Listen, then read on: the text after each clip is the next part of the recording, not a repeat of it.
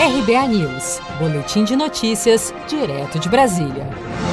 A Frente Parlamentar Mista da Reforma Administrativa defende a inclusão dos atuais servidores, além de magistrados, promotores e procuradores do Ministério Público, na proposta encaminhada ao Congresso em setembro. O texto apresentado pelo governo, dentre outras medidas, altera a forma como servidores são contratados, promovidos e até demitidos, mas não inclui os servidores atuais nem os membros dos poderes, como juízes e procuradores, por exemplo.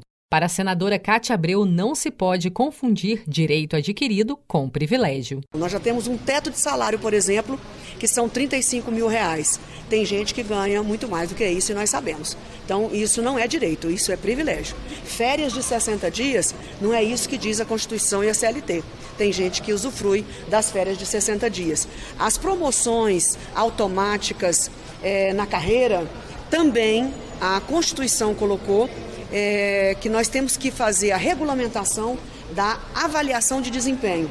Isso não foi regulamentado, culpado o Congresso Nacional para que pudesse condicionar essas promoções à avaliação de desempenho. Outras sugestões da frente envolvem a vedação de concessão de licença remunerada para servidores que se candidatem e o impedimento de concessão de aposentadorias vitalícias com salários integrais. Os parlamentares também propõem que seja retirado do texto a possibilidade do presidente da República poder extinguir, transformar ou fundir órgãos por decreto. A proposta faz parte da agenda legislativa da reforma administrativa lançada nesta quinta-feira na Câmara dos Deputados, que contou com a presença do ministro da Economia Paulo Guedes ao lado do presidente da Casa, Rodrigo Maia. Você sabia que outubro é o mês da poupança?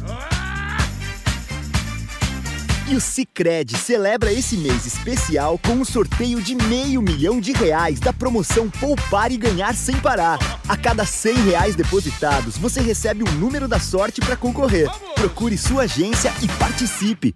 Com produção de Felipe Andrade, de Brasília, Daniele Vaz.